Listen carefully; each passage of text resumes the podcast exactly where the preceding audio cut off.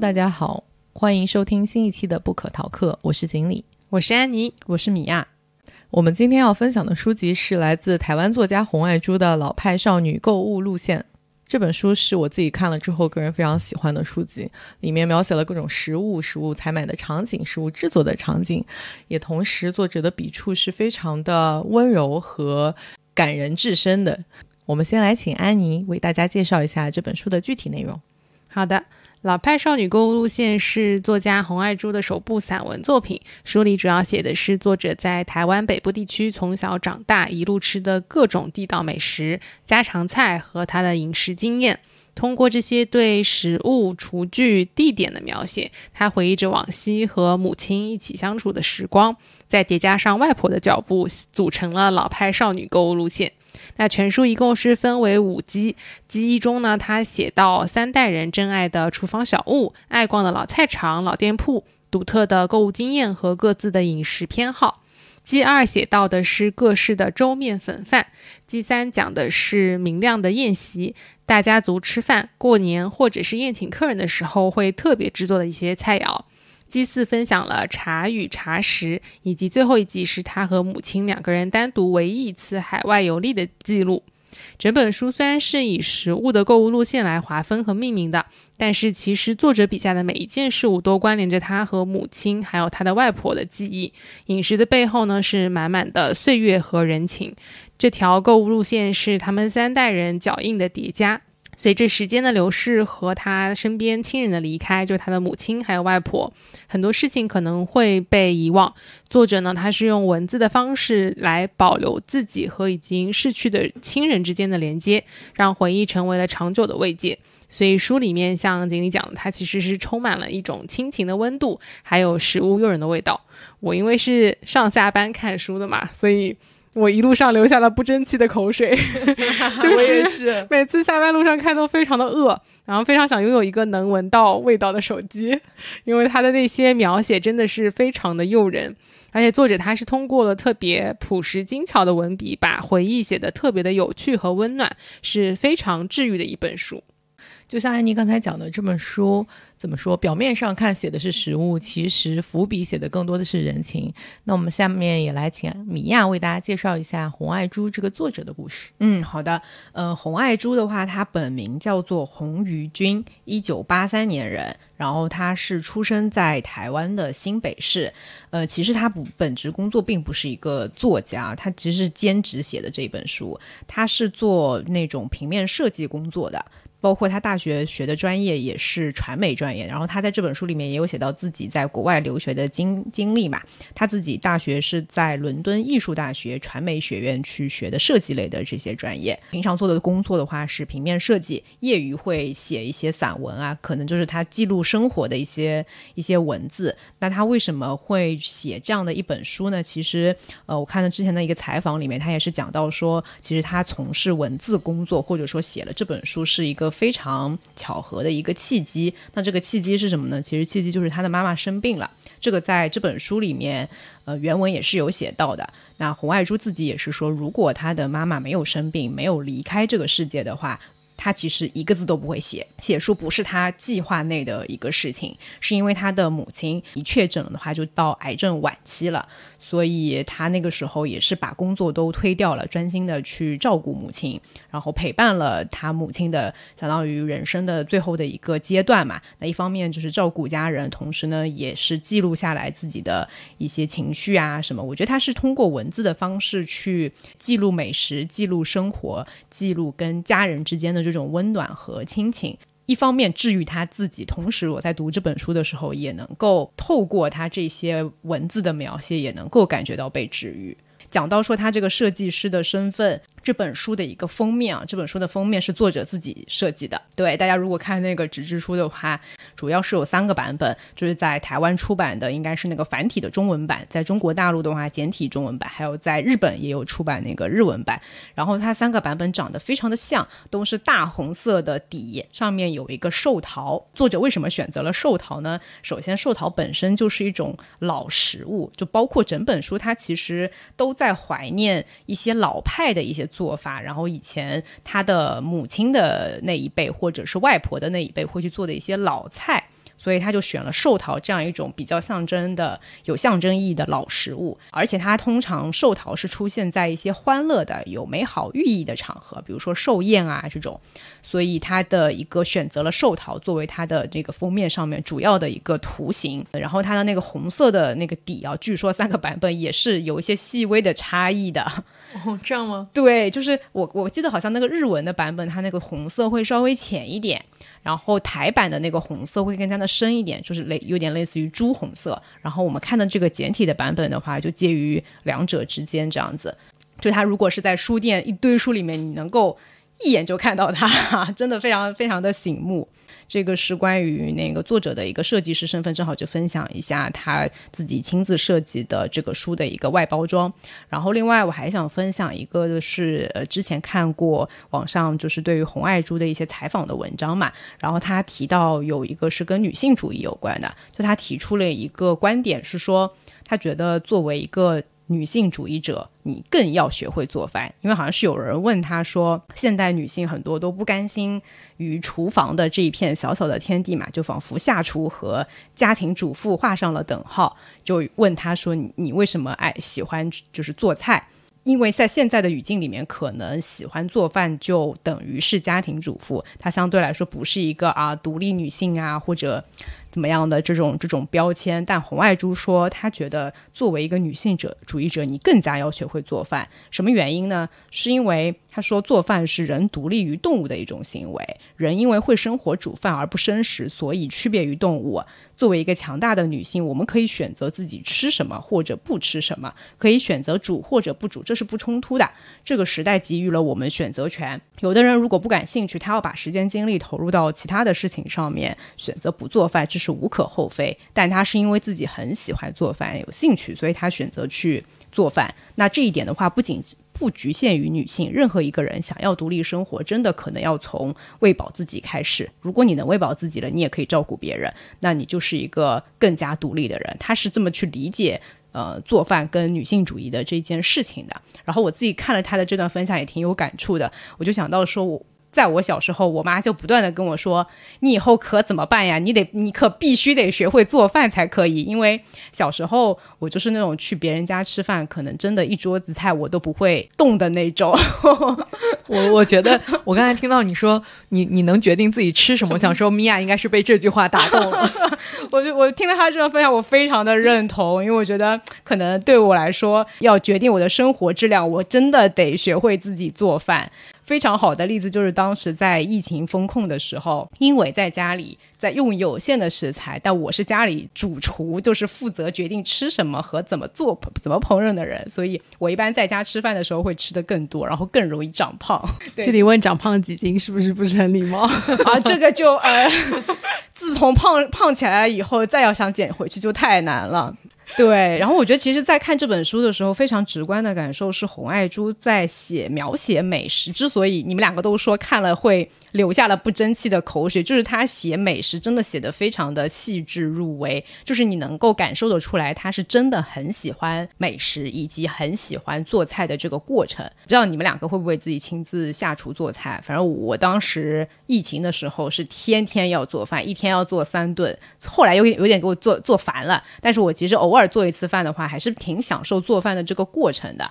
第一个就是因为做饭是一件非常。沉浸式的过程，你基本上是干不了什么别的事情，哪怕是在旁边放个播客，可能也会影响你去准备食材啊，或者什么。就是它非常需要你有专注力，而且你要安排好哪个食材先，哪个食材后，先做哪道菜，后后做哪道菜，才能保证所有的东西在差不多的时间能够被吃到。非常需要你的统筹协调能力，而且这个过程当中其实是需要很多的专注力的。我还挺享受这个做饭的过程，就只要不要让我洗碗。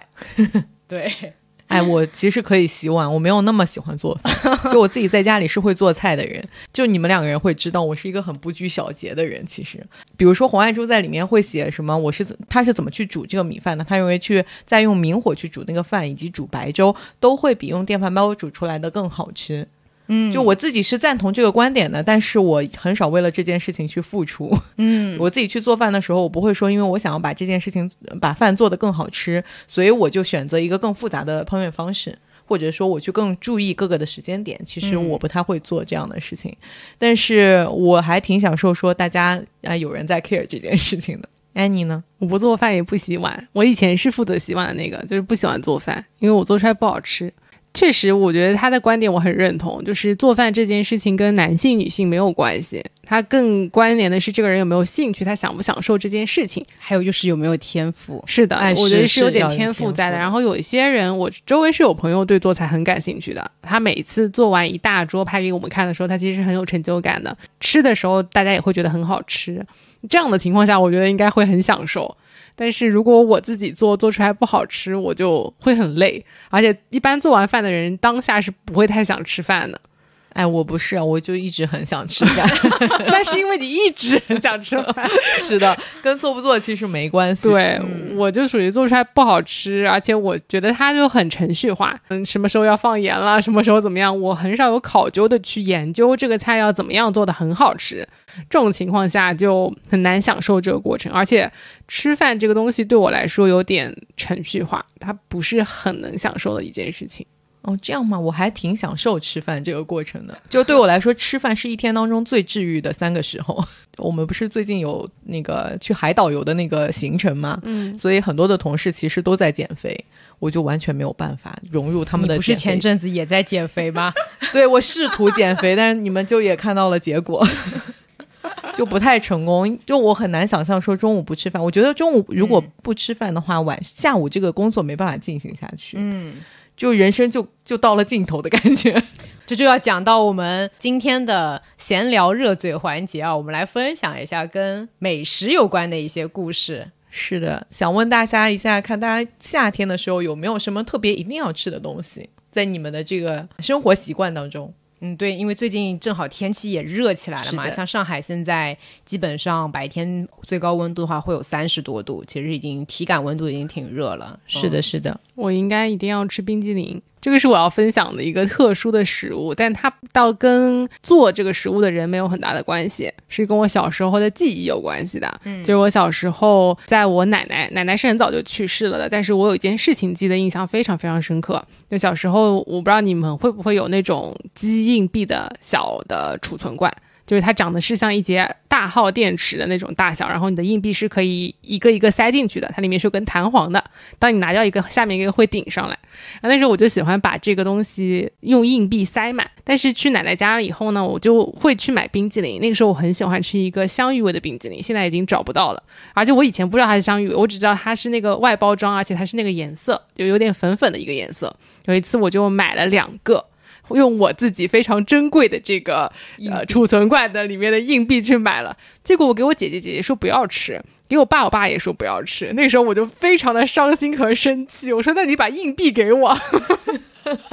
然后我爸就去问奶奶要硬币，因为奶奶那个时候还会把自己买的就自己种的菜出去卖掉，所以他会有很多纸币和硬币。然后奶奶就说你要纸币还是硬币啊？我说我要硬币，因为硬币才能塞进那个储钱罐里。所以这件事情对我来说印象非常非常深刻。然后长大了我才知道那个味道是香芋味。所以我现在只要有香芋味的冰激凌，应该都会吃香芋味的，然后就会想起这件事情。我想到大脑那一期，我们有有在聊到说，其实你的所有的感官都会形成你的那个记忆，所以你那个香芋味一下子也会触发你当时的那个记忆。对，就是这个味道对我来说有多好吃呢？可能比不过绿茶味啊什么的，但是就是它很特别，而且是我小时候很爱吃的一个味道。这是一个好的回忆吗？还是一个是一个好的回忆？因为对奶奶的记忆已经太少了，所以这也是为什么我很羡慕红爱珠她做的这件事情。她所有的事情写出来的这一些都记得比较清晰。毕竟她在讲这些食物的时候，都会讲到这家店铺长什么样，他们是怎么做的，特点在哪里。如果有机会的话，我是蛮希望能够把以前发生的一些事情都能够记下来的。我觉得老去的价值在于积累，这个可以后面再再讲了。这是一个很妙的观点？对，有很多值得回忆的东西是很开心的。那米娅呢？你有什么特别要在夏天吃到的东西吗？嗯，倒没有说非要在夏天吃的东西，毕竟你们也知道我的可选择范围也不多。但是我想分享两个跟夏天吃的东西有关的故事啊。要说到夏天的美食，或者我记忆当中夏天经常吃的东西，那会有两个时间点，一个是印象比较深刻的是我当时中考和高考的时候。就是我爸都是会给我来送饭的，就是送到学校的那种。就我妈做好，然后我爸负责送到学校。嗯，就尤其是高中的时候，因为高中的话是在呃市区上高中嘛，然后其实我家离那个学校还挺远的，可能单程过来的话要差不多四十多分钟这样子，反正就是也挺挺折腾的。当然只是那三天啊，平常是没有的，就是那三天考试那几天。东亚的家庭可能都会用食物这种方式来表达家人之间的这种感情，这也是为什么我小时候可以做到去别人家吃饭，但是。就是在外面完全不吃，因为我知道我回家以后，我妈会再单独给我做一顿。就如果真的外面吃不饱的话，我回到家，我妈会给我做一个我能吃的东西或者我喜欢吃的东西，就不用担心说回家了也没有东西吃。就是我妈在食物这件事情上还是很包容我的。你看，我我小时候如果有一个东西不吃，我妈会直接把碗拿走，说你别吃了。我没有什么东西不吃。你走开，你不在这个讨论范围内。对你不在讨论范围内。就我妈虽然一边会说，就觉得我太挑食了，你不应该这么挑食，你应该就是就是这些东西都是要吃的，它很有营养什么的。但是我很心疼你。对我如果真的不吃的话，她还是会给我做别的。就像我们家就是如果吃饭我在的话，就不管怎么样，可能不见得每一顿都是我喜欢吃的东西，但我妈一定会确保有一个菜是我能吃的。这个就是妈妈的爱。对，就前面讲到一个是跟考试有关的一个记忆嘛，还有一个是暑假，就是暑假是可能在学生时代里面，我觉得是待在家里时间最长的一段时间，因为我从小学就开始住校了。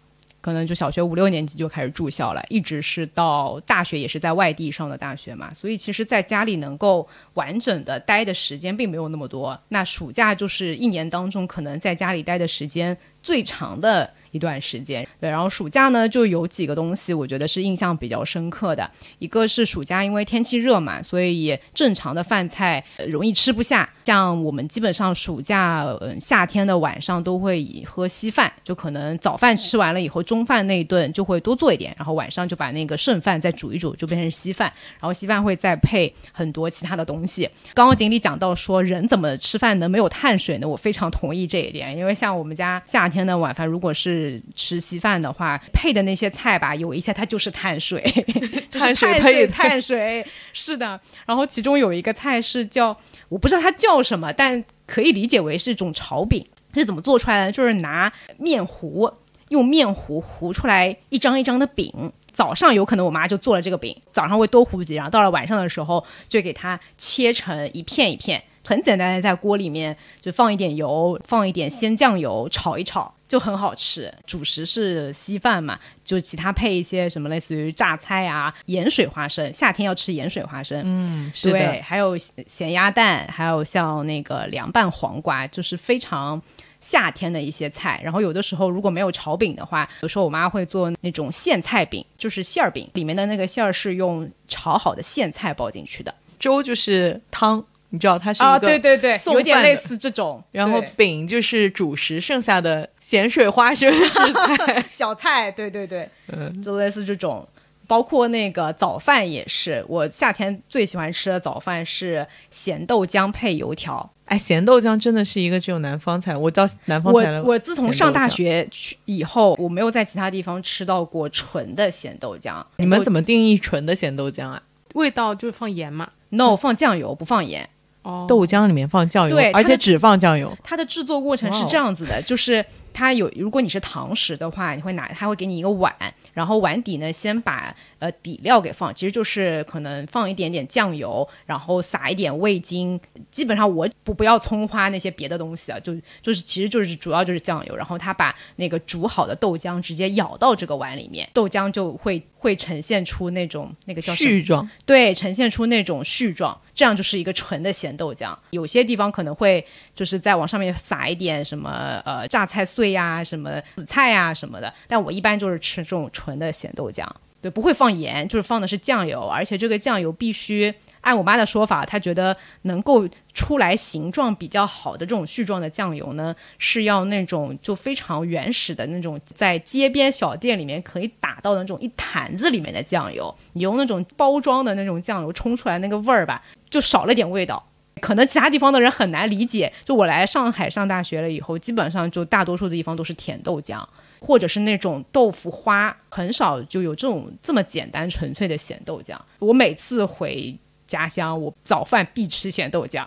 不瞒你说，猎食范围像我这么广，我也都不怎么尝试咸豆浆。我好像吃过一次，所以你刚才说什么状，我想说哦，好像是絮状，对但是我没有完全改到那个。是的，是的，这个地域差异还蛮蛮明显。然后油条它会有很多疏松的口嘛，你把它放到咸豆浆里面，它就会吸满咸豆浆的那个汤汁，非常的美味。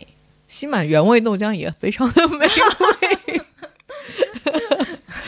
锦鲤夏天有什么特别的食物吗？我夏天一定要喝绿豆水，嗯，然后汤还是绿豆？绿豆水是跟绿豆我奶奶会叫它绿。绿豆水。然后我自己喝起来的话，大家现在外面那种奶茶店其实也能卖到那种绿豆冰啊，或者是绿豆汤之类的，那个里面就会有碎掉的绿豆，对不对？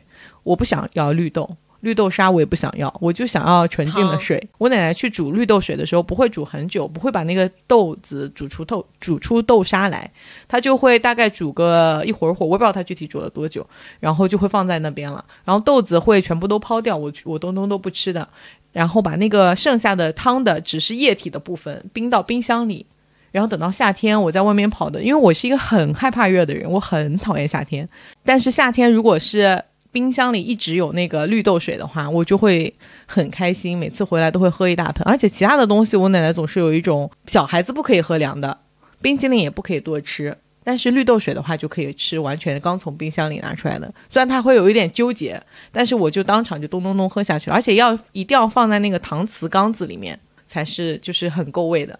对，就非常夏天的那种甜点或者夏天的一种饮料。对，嗯，其实我们会发现说，我们各自喜欢吃的东西，其实它也没有一个标准。就食物这个东西，可能就是这样，它没有一个特定的标准。嗯，可能包括像这本书里面，其实红爱珠也是提到嘛，就是对于食物的一个记忆和印象，其实是来自于你家庭里面家里做的菜。以及你小时候吃的东西，嗯，对，可能你吃的东西在别人眼里不一定是好吃的，但是它是属于你记忆当中的那个味道。是的，会带来一种非常神奇的抚慰人心的一个效果。是的，我们接下来就开始进入具体的书籍的分享吧。嗯，它这本书里面其实它分了不同的章节来介绍食物嘛。虽然整本书都是讲食物的，但它会有像《舌尖上的中国》或者《风味人间》这种美食纪录片一样，它也会有专题。所以我们要不接下来可以各自分享一下自己在看这本书的时候看到哪一个章节，或者看哪一种食物的时候，你觉得哇，口水都要流下来了。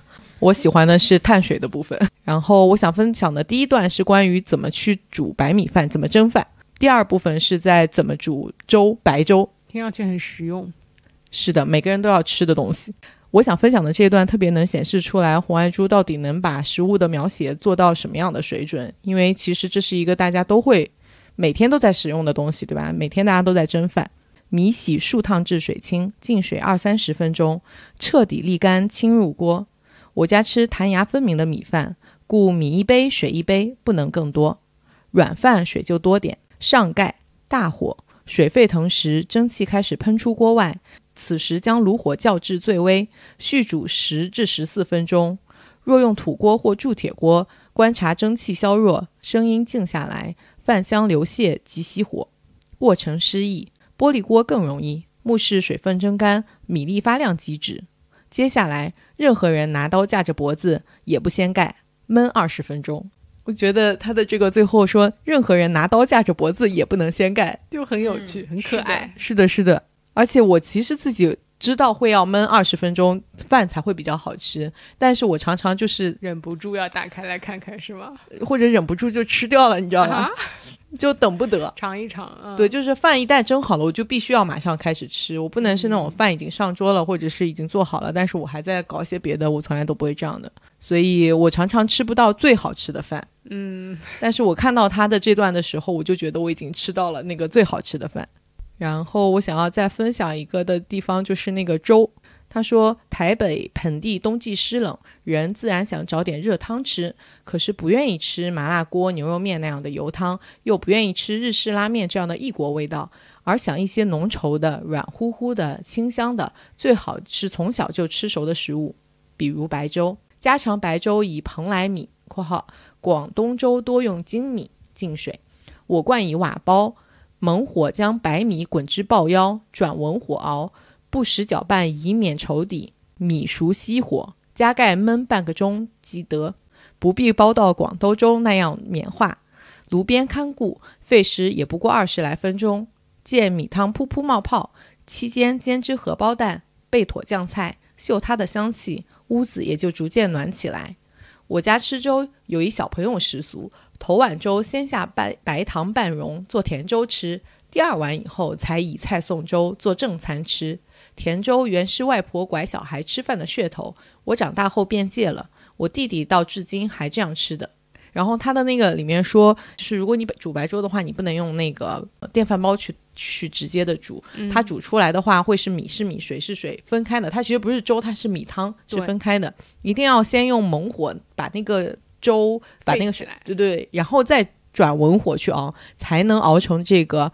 互相黏黏稠稠的这种软乎乎清香的食物，嗯，我之前一直不知道，我就每次煮的时候总觉得不太对劲。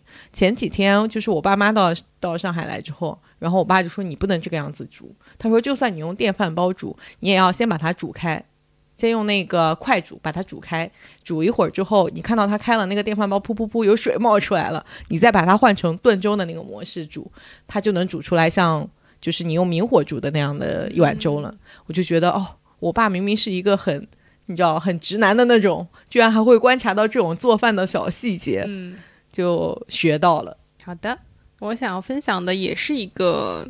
主食类型由米做成的，它叫米苔木，可能大家不会那么熟悉，它是台湾比较特别的一种吃的东西。米的话，因为它就是米做成的嘛，就是大米的米，苔是海苔的苔，木是目录的目，就是看的那个意思。米苔木这个的话，它是像粉面一样，所以它是这样写的：粉面之中，米苔木的样子特别气质，雪白细腻，隐隐反光。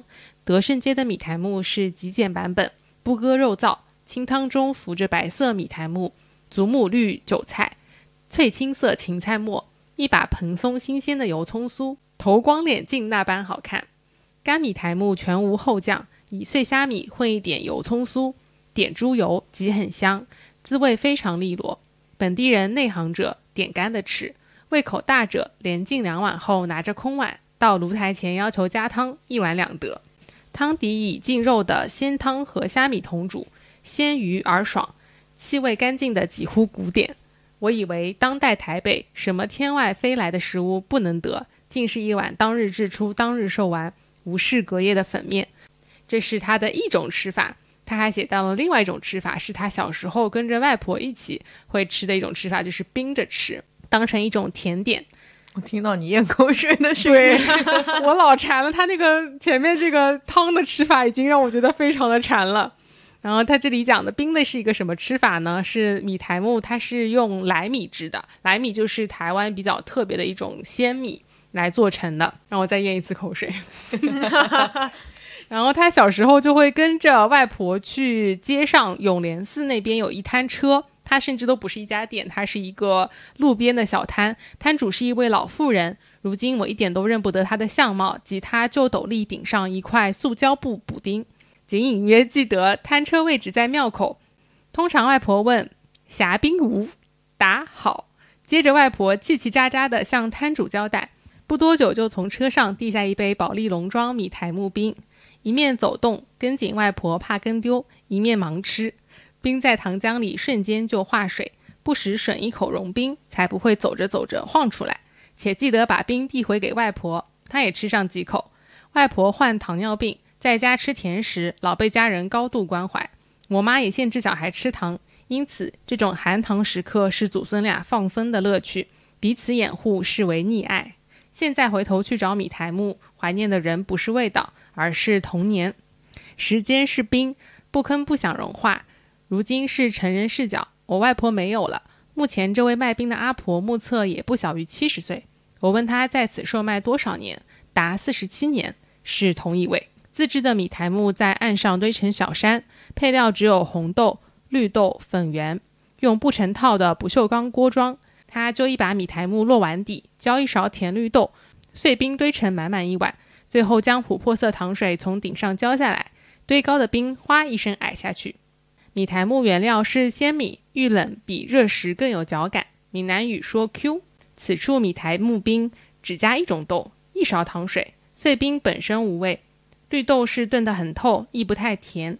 冰以粗冰，齿间哗哗咬碎，吃来吃去就是米味、绿豆沙味，很解暑。一切简单，也似乎只宜简单。网络时代，生活里尽是浓浓废气，吃成一碗直接的凉水，觉得竟很不容易。像一个专注成名的念想，同样的不容易。这就是他很典型的写法。首先，他在写吃的东西的时候，他会写这个东西本身是怎么做出来的，它的特点在哪里，一定要吃什么样子的，就是它不能有太多糖，也不能有太多绿豆沙，它刚刚好的那个才是他最喜欢吃的那种。然后又夹带着他跟外婆一些特别的回忆，最后又会延伸出人生的一些道理，非常像美食纪录片。我仿佛在看文字版的《舌尖上的中国》，最后做一个价值升华，是吧？是的，是的。而且它的那种镜头是很清凉的那种，就是简单朴素，但是画面很干净的那种感觉。嗯。就是很简单的事情，让他写的真的是画面感很强，然后你又非常的能共情他当时的那种感受。就他刚才你念到那个阿妈在这里四十七年卖冰了，我就忍不住的，就是那种汗毛孔都站起来的感觉，你知道吗？对，就是为什么台湾的一个非常有名的作家评价他说他不只是写吃的好，他是写的好。而且他跟那些他所描述的食物之间的那种关系又很深厚，他能很清楚的把当时的那种情感表绘出来。我就一直在想，就看了这个书之后，我一直在想说，有什么事情是在我过去三十几年的人生当中持续不断一直存在的？其实能留下的东西很少，过去的人生其实一直在。不断的换一个新的地方，不断的去适应新的生活，然后看到他对于过去的一些描写，说小的时候外婆带我吃的冰，现在还在同一个摊子还在卖的时候，就会有一种很特别的感触。嗯，就像米娅刚刚讲，他回去就会喝咸豆浆嘛，哪天万一咸豆浆铺没有了，他肯定也有专属很喜欢去的几家。小时候的那个咸豆浆跟现在的咸豆浆味道都不一样了，因为我小时候可能有一些本地人还在经营的一些早餐店。嗯。店铺是自己家的嘛，相对来说成本也不会那么高，所以你喝到那个豆浆。都是很浓稠的那种豆浆，它甚至时间稍微放长一点，它都会会凝结、会结块，就是它的浓度豆浆的浓度很高。但是现在回去，基本上早餐店已经没有本地人在经营了，都是外地外来打工的人，可能为了支付那个店铺的租金啊什么的，那个豆浆就非常非常的稀，基本上就水分含量很高，就已经不是我记忆当中小时候那个咸豆浆的味道了。嗯，我们过去的这这几十年，其实社会真的是变化。过于的迅速了。你去全国其他的地方旅行，就是会发现去吃的餐厅可能味道都差不多。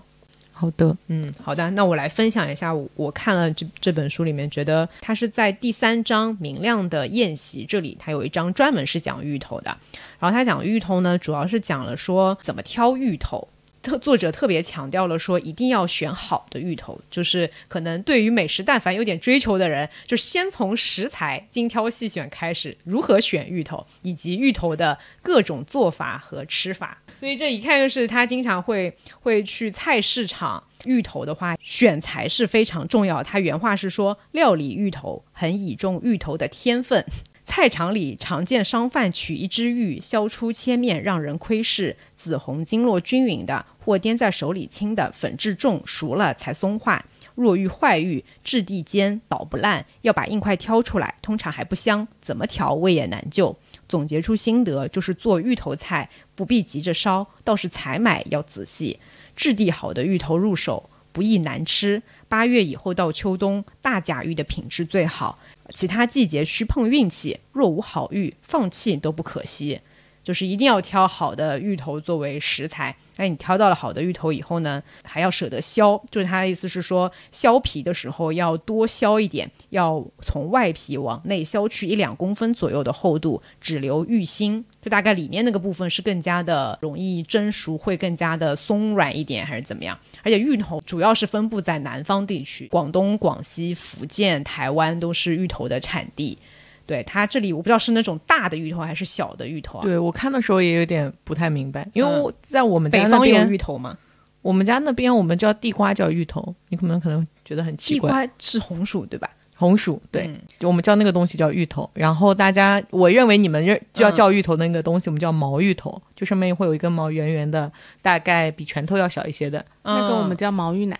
啊，对对对，我们家那边也是叫芋奶，在台湾品种可能会更多吧，但应该是那种大的。对的，对的，那个东西就我小的时候没有见过。我也是，我小时候没有见过这种这么就是大的那种芋头，就是小小的。然后通常我们家做法就是给它蒸熟了，再蘸浇糖吃我会，浇一点酱汁什么的吃。我们我小时候从嗯从来没有吃过咸的芋头，也就是都是蘸白糖吃的。但是在这个片段里面，就是作者介绍是可以做成甜的，也可以做成咸的，就非常的百搭，有点像土豆，来作为这种根茎类的，就非常适合跟肉煮到一起。而且作者这里原文是这样写的：芋头从成型到不成型的样态很多。芋头如果拟人，大概是老好人，总是帮衬别人。它合音时多，各唱时少，灰扑扑的垫在其他主食下头，烧成芋头扣肉，敷在鸭肉上一起炸成香酥芋泥鸭，就是跟肉一一起煮。我觉得有点像类似于大盘鸡里面那个土豆，你会觉得比肉更好吃嘛？就芋头可能炖跟肉炖在一起，就听上去“鸭”是一个语气词。香酥芋泥鸭，香酥芋泥鸭，我们真可爱。然后接下来他分享说，芋头完整到烂糊，化成什么形都好吃。圆形芋头切块炸酥，在火锅里或佛跳墙里炖出蓉。我吃佛跳墙、鱼翅、鲍鱼、鱼皮、鹌鹑蛋都不吃，排骨酥外头那层面糊特腻也不吃，专挑汤里垫底的栗子、笋丝和芋头吃，这些才吸收了所有的鲜汤。放在汤里可能我不吃啊，但是如果跟一些我可食用的肉类炖在一起的时候，我觉得听上去还是蛮还是蛮不错的。我觉得“鲜”这个词也是我开始跟南方的朋友接触比较多之后才慢慢理解的。我小的时候，我觉得在我们家那边，我们很少说这个东西特别鲜。开始听到“鲜”这个词是有一个江苏的室友，我的好朋友，他开始告诉我说，那个他给我推荐大煮干丝。嗯就这种那么清淡的菜，其实在北方，我真的是一种我我之前看到这个东西，我就不会点，就感觉好像没味道。他就给我介绍了鲜这个东西。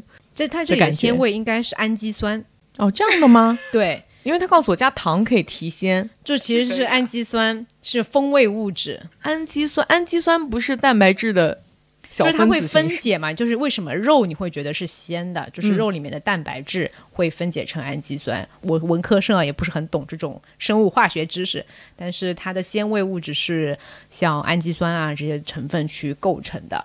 反正就是开始吃南方菜这种味道相对来说更淡的东西之后，我才明白哦，这个鲜味原来也是一种很好吃的东西。对，刚刚说的是在菜里面，你作为呃配菜，就是可以炖煮在一起嘛。那另外，其实我们可能更熟悉的跟芋头有关的一个做法是做成甜味的，尤其是芋泥。出现在各种甜点里面，芋泥呀、或者是那种芋圆，就是非常台湾的一些小吃什么的。然后他这里讲到说，芋不能生吃，有小毒，故无论成型或不成型，最终都吃它熟透化散。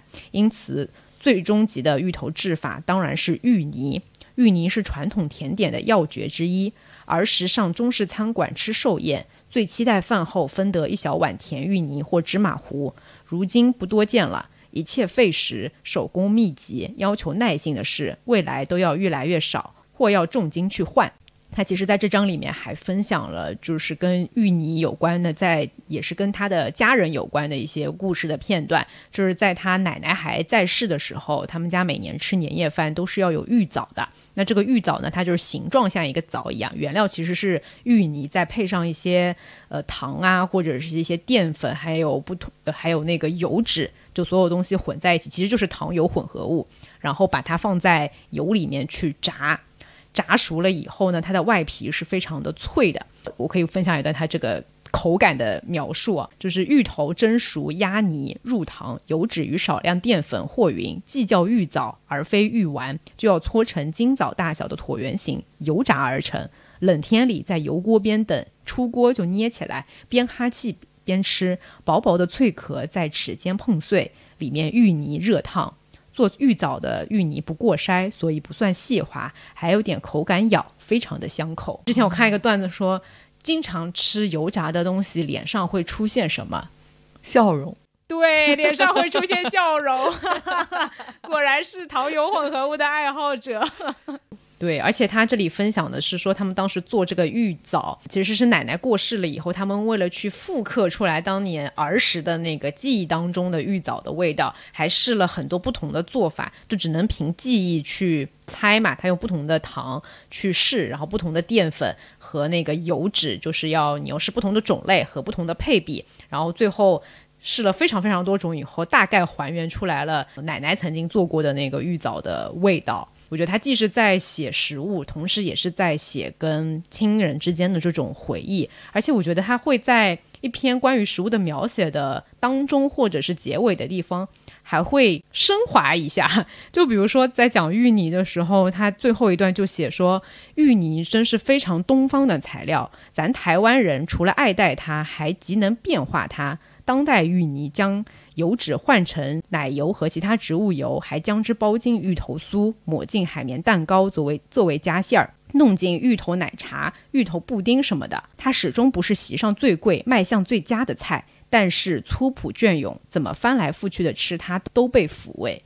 就有点像锦鲤刚刚在分享米饭跟粥的那个片段一样，就是他分享的都是非常质朴的一些食物，但是都是他记忆当中的那些味道。就到结尾的部分，我就看到这段，觉得，嗯，除了美食，除了亲情，好像突然之间又有了一些人生的哲理在里面。嗯，我接下来想分享的是关于粽子，而且马上就要端午节了。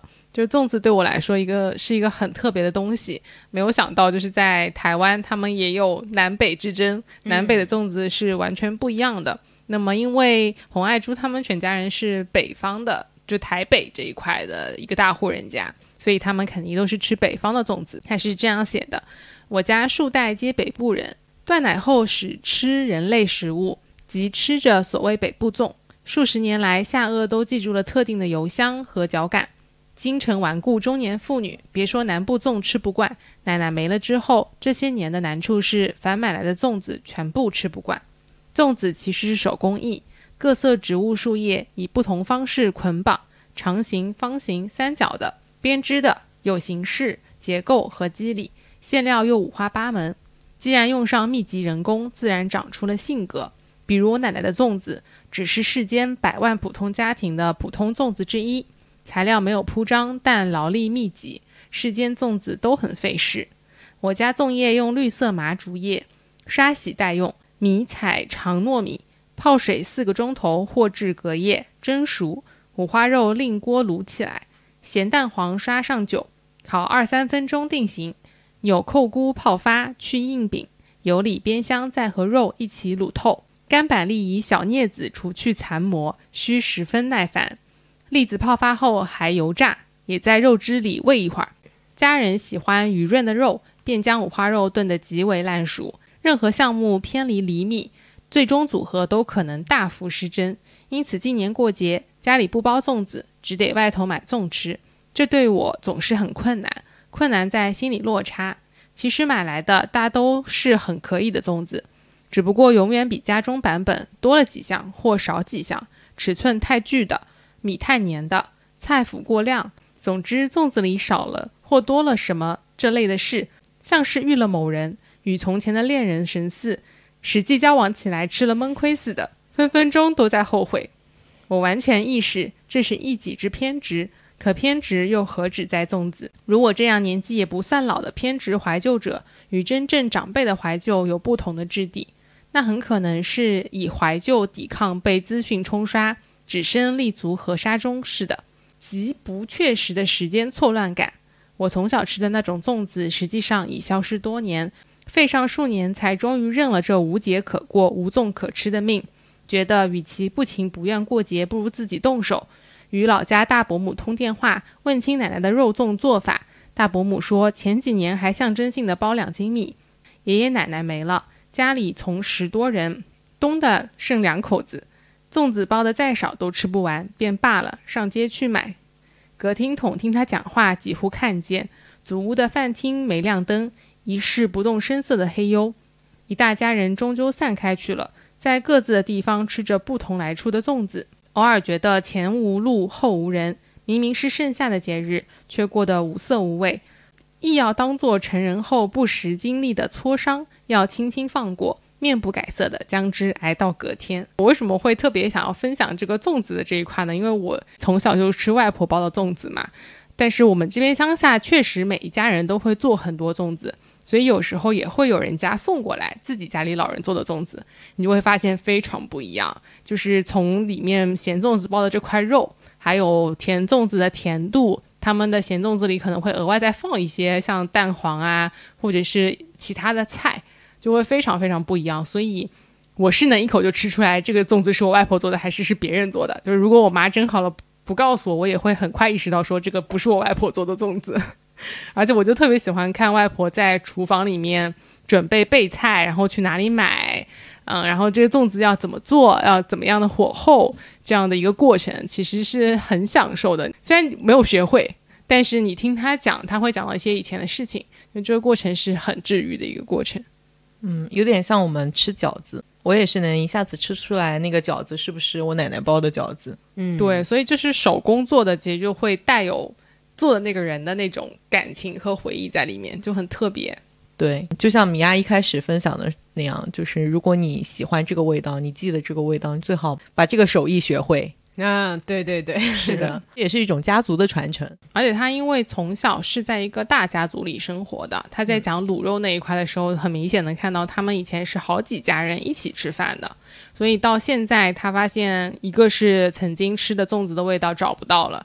而且，甚至在他上一辈的人都已经不再做奶奶奶做的或者外婆做的那种粽子了，就还挺伤感的。就是大家小孩都各个分散在五湖四海，吃不一样口味的粽子，但是吃的都不是记忆中最好吃的那一种。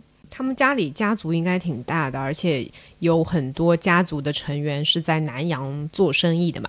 后面也是在这本书里面分享到他泰国好像是他的第二故乡，对，应该也是有亲戚在那边是当地的华侨什么的。我看到说他以前就是上学的时候会那个便当里面会带十几种菜，就对于食物会非常的讲究。然后他们家也是主要是他妈妈会负责做菜嘛，一日三餐都是非常的讲究的。对，书里面有提到，这你刚才说的那个是采访里面的，对，应该是采访里面，他就带便当会也会带十几个菜那种。我觉得其实一个人对于食物的感知最初的来源，确实就是来自于家庭里面，家里面吃什么样的什么样的饭菜。我觉得我的挑食或者说我的挑剔，有一部分是也是来自于说，因为家里面妈妈做的很好吃，其实我爸妈都挺会做菜的。然后基本上我们家也是比较少有这种外食的习惯，基本上都是在家里面吃。然后我妈很厉害的就是在于一个东西，就是如果在外面吃到，她也可以在家里面会复刻出来，像什么粽子啊、饺子，然后一些就是有节日特点的，像清明会包那种清明果，也全部都是在家里面做的，甚至还做过豆腐。什么年糕什么？自己做豆腐吗？对自己从黄豆开始，对对对，就做豆腐其实挺简单的，听上去就不简单呀！你要点卤，然后还要再把它放到那个模具里面，就相对来说已经是比较简单了。包括还会酿酒什么的，就是所有的这些都是会在家里面自己去做的。就我们家比较少去买那种半成品，或者是就外面现成的。基本上都是会在家里面自己去做的。这几年父母年纪的渐长，可能一些比较复杂的菜现在都做的比较少了。像以前的话，过年的时候也会做那种特别复杂的菜，从原料开始到最最终这个成品，都是会在家里面自己去弄的。说实话是挺麻烦的，就在现在我肯定是做不了这种。但是因为我看到过这个制作的过程，这可能是我。做菜比较容易上手的天赋的来源之一，我是很大学毕业以后就自己就是独立生活以后才开始自己做菜的嘛。但是确实是小时候会看爸妈做菜，就是那种耳濡目染的，你会知道你会有一些基础的概念，这个食材要怎么处理，它是跟另外什么食材是搭配在一起，就会有一些习惯的搭配。嗯嗯，我觉得其实吃饭的习惯或者饮食习惯也是很容易能反映出来家庭习惯到。到底是怎么样子？是的，是的，是一个很跟随着家庭走的。就是我们家是走那种健康的风格的。如果你的食材处理的方式过于复杂的话，那可能就会觉得它相对来说没有那么健康，对吧？在我奶奶的这个思维里面，是她会对身体比较好的，所以我们其实很少把菜做的很复杂，最多就是炒一下，然后可能就直接就吃掉了。像包粽子什么的，这就。非常不北方的一个 习惯，但是我奶奶非常喜欢包饺子，几乎一个星期现在要可能要吃个三三次饺子，你们难以想象到的那种频次。我们家也会包很多饺子，因为我不吃外面所有带馅儿的东西嘛，但是只有家里的饺子我是会吃的，因为我会看到它制作的过程，然后我妈会是从揉面开始，就揉面，然后包饺子，馄饨皮可能是会外面直接买。但是基本上能从原始步骤开始，他就会从原始步骤开始。对，就有些真的做起来挺麻烦的，但可能也是因为有这样子不怕麻烦的妈妈，所以才能够吃到好吃的东西。这也是一种家庭的传承。觉得在这本书里面，大家如果去读的话，总是能去寻找到可以温暖到你的食物和故事。所以我们也希望说，所有在听这个这个节目的大家，如果你想要在你的生活当中去寻找一些温暖或者是慰藉，大家都可以从这种最平凡的人间烟火开始入手，也可以去读读这本书。我相信你会有一些收获。那我们今天就到此为止，谢谢大家的收听，拜拜喽，拜拜，下期再见。